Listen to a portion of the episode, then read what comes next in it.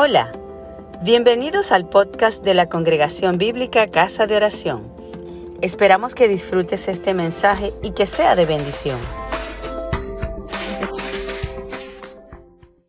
He titulado este sermón Comunicación y la Gran Comisión.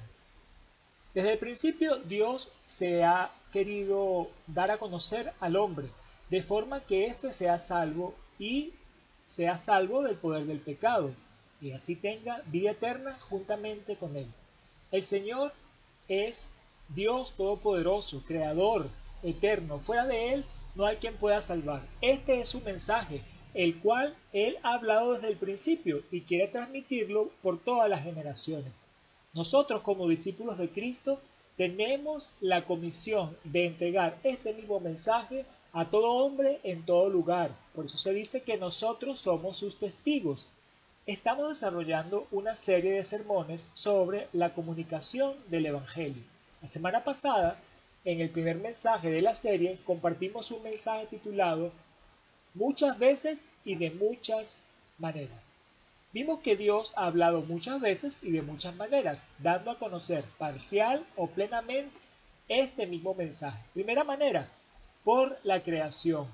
El Dios invisible se hace manifiesto a través de una creación tan grande, de modo que el hombre no tiene excusa. Segunda manera, por la ley natural. El hombre, sin conocer la ley de Dios, tiene una ley interna, de forma que por mera intuición puede hacer lo correcto. Tercera manera, por la conciencia. Según sea el proceder del hombre, bueno o malo, su propia conciencia lo afirma o lo acusa. Cuarta manera, por los profetas. En la antigüedad Dios envió profetas que anunciaran su mensaje al pueblo. Quinta manera, por el Hijo. En el tiempo señalado, Dios envió a su Hijo para que Él mismo encarnara el mensaje que Dios quería transmitir y se nos diera a conocer.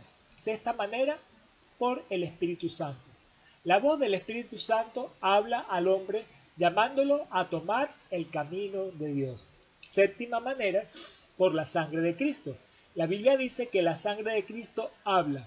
A lo que se refiere es al mensaje de amor y perdón de Dios expresado por su derramamiento de sangre. El día de hoy, como segunda enseñanza de la serie, queremos examinar algunas características de la comunicación del Evangelio. El pasaje de la Gran Comisión nos ordena comunicar el Evangelio, pero también nos enseña sobre cómo debemos hacerlo. Jesús nos encargó transmitir su mensaje. Quisiéramos conocer cómo debe ser la comunicación del Evangelio. Veremos seis aspectos en cuanto a la comunicación del Evangelio que podemos extraer del pasaje de la Gran Comisión. Busquemos el Evangelio según San Mateo capítulo 28, versos 16 al 20. Busquen allí en sus Biblias.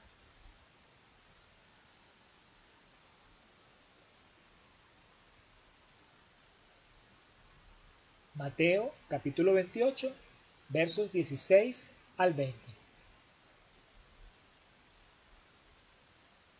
Ok, espero que ya lo tengan y vamos a leer todos al unísono. Pero los once discípulos se fueron a Galilea, al monte donde Jesús les había ordenado. Y cuando le vieron, le adoraron, pero algunos dudaban. Y Jesús se acercó y les habló diciendo, Toda potestad me es dada en el cielo y en la tierra. Por tanto, id y haced discípulos a todas las naciones, bautizándolos en el nombre del Padre y del Hijo y del Espíritu Santo, enseñándoles que guarden todas las cosas que os he mandado. Y he aquí, yo estoy con vosotros todos los días hasta el fin del mundo. Amén.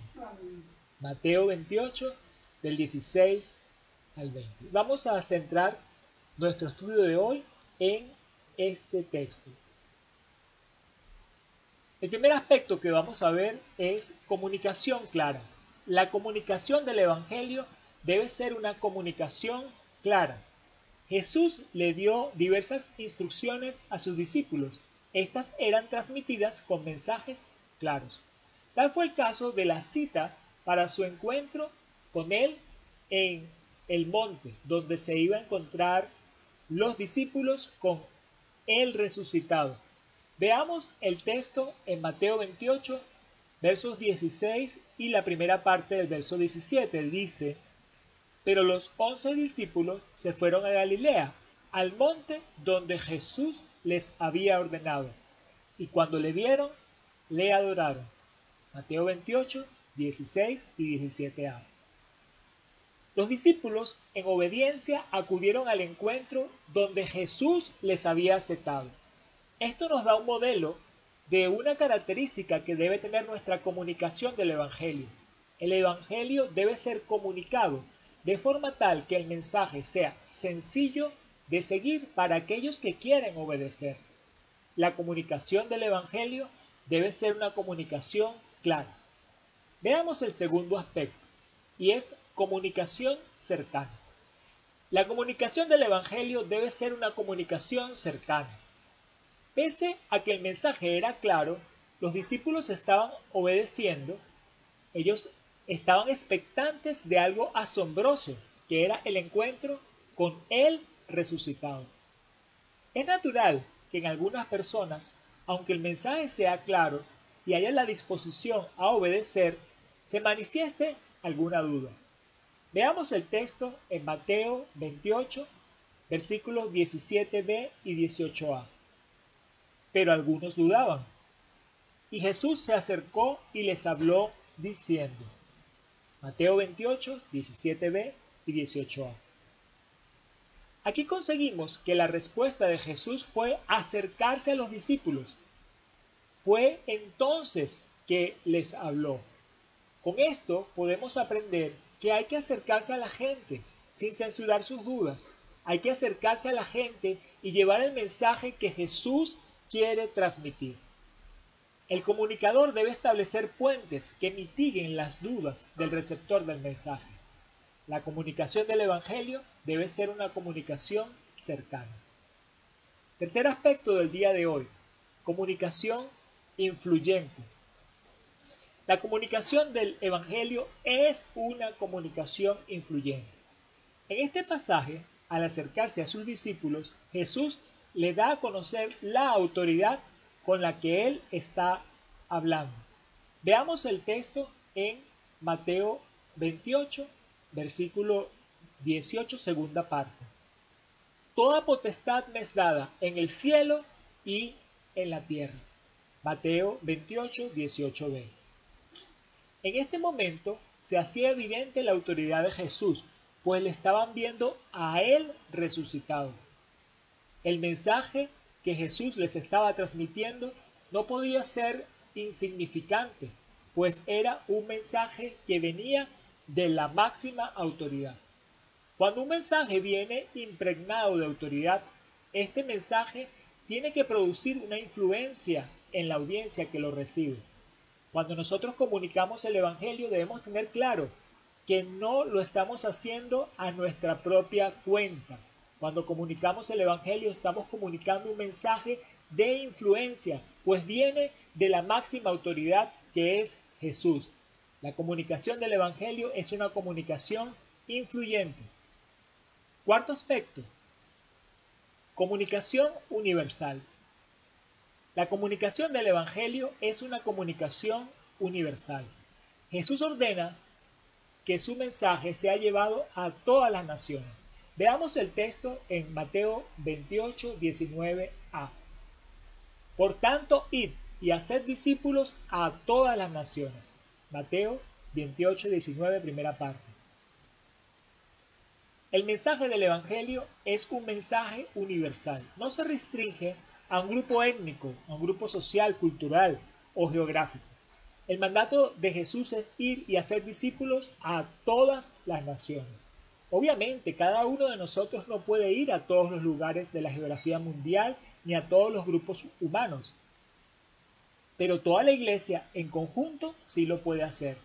Lo que sí podemos tener seguro cada uno de nosotros es que sea cual sea el lugar del mundo en que nos encontremos, allí quiere Jesús que llevemos su mensaje. Sea cual sea el grupo de personas con que nos relacionamos, a ellas quiere Jesús que le llevemos su mensaje. Puedo comunicar el Evangelio en cualquier lugar, a cualquier grupo, porque se trata de un mensaje universal. La comunicación del Evangelio es una comunicación universal. Quinto aspecto a ver el día de hoy. Comunicación multiplicadora. La comunicación del Evangelio debe ser una comunicación multiplicadora. La comunicación del Evangelio no se queda solo en entregar el mensaje de salvación. Jesús manda a hacer discípulos y da unos detalles de lo que se debe hacer en este proceso. Veamos el texto en Mateo 28, versículos 19b y 20a. Bautizándolos en el nombre del Padre y del Hijo y del Espíritu Santo, enseñándoles que guarden todas las cosas que os he mandado. Mateo 28, 19b, 20a. La comunicación del Evangelio es un proceso continuo, es un mensaje de transformación. Hacer un discípulo no se queda en hablarle el mensaje de salvación y que la persona manifieste aceptación del mensaje. La comunicación del mensaje lleva a la conversión, que se manifiesta en el bautismo y en la obediencia a Jesús. Como discípulos de Jesús debemos acompañar a nuevos discípulos, bautizándolos, enseñándoles a seguir el camino. Estos nuevos discípulos como tales tienen entonces este mismo mandato que obedecer, a ser discípulos, de forma que se produce una multiplicación espiritual y la tierra será llena del conocimiento de la gloria de Jesús. La comunicación del Evangelio debe ser una comunicación multiplicadora. Y el sexto aspecto que queremos destacar en esta enseñanza es comunicación exitosa. La comunicación del Evangelio es una comunicación exitosa. El éxito en el proceso de la comunicación del Evangelio está garantizado por Jesús mismo. Veamos el texto en Mateo 28, versículo 20, la segunda parte. Dice, He aquí, yo estoy con vosotros todos los días hasta el fin del mundo. Amén. Mateo 28, 20b. A donde sea que Dios me lleve, hay un mensaje que debo transmitir. Mientras llevamos este mensaje, podemos confiar en que Dios se encarga de que el mensaje llegue. Esto es porque Jesús prometió estar con nosotros todos los días hasta el fin del mundo. De modo que no hay que temer a llevar el mensaje, tenemos la mejor compañía. El éxito de la comunicación no está en que la gente obedezca o no al Evangelio, sino en que Jesús sea proclamado. La comunicación del Evangelio es una comunicación exitosa. En conclusión, el pasaje de la Gran Comisión nos ordena a comunicar el Evangelio pero también nos enseña cómo debemos hacerlo. Jesús nos encargó el transmitir su mensaje que quisiéramos entonces conocer cómo comunicar el Evangelio. Hemos visto seis aspectos en cuanto a la comunicación del Evangelio que podemos extraer del pasaje de la Gran Comisión. Primero, la comunicación del Evangelio debe ser una comunicación clara, Demos un mensaje sencillo, que sea fácil de entender y de seguir para quienes quieren obedecerlo. Segundo, la comunicación del Evangelio debe ser una comunicación cercana. Establezcamos puentes con las personas para disipar sus dudas y hablarles directamente el mensaje. Tercero, la comunicación del Evangelio es una comunicación influyente puesto que Jesús tiene toda potestad en el cielo y en la tierra, hablamos con su autoridad o bajo su autoridad. Cuarto, la comunicación del Evangelio es una comunicación universal. Por ello, podemos llevar el mensaje en cualquier lugar donde estemos, a cualquier grupo con el que nos relacionemos. Quinto, la comunicación del Evangelio debe ser una comunicación multiplicadora. Debemos llevar a los discípulos al bautismo y enseñarles a seguir a Jesús, de modo que sean también comunicadores del Evangelio. Sexto, la comunicación del Evangelio es una comunicación exitosa, pues Jesús mismo está con nosotros todos los días hasta el fin del mundo. No hay por qué temer, tampoco desconfiar de los resultados. Gracias por escucharnos. Si te gustó, compártelo con tus amigos.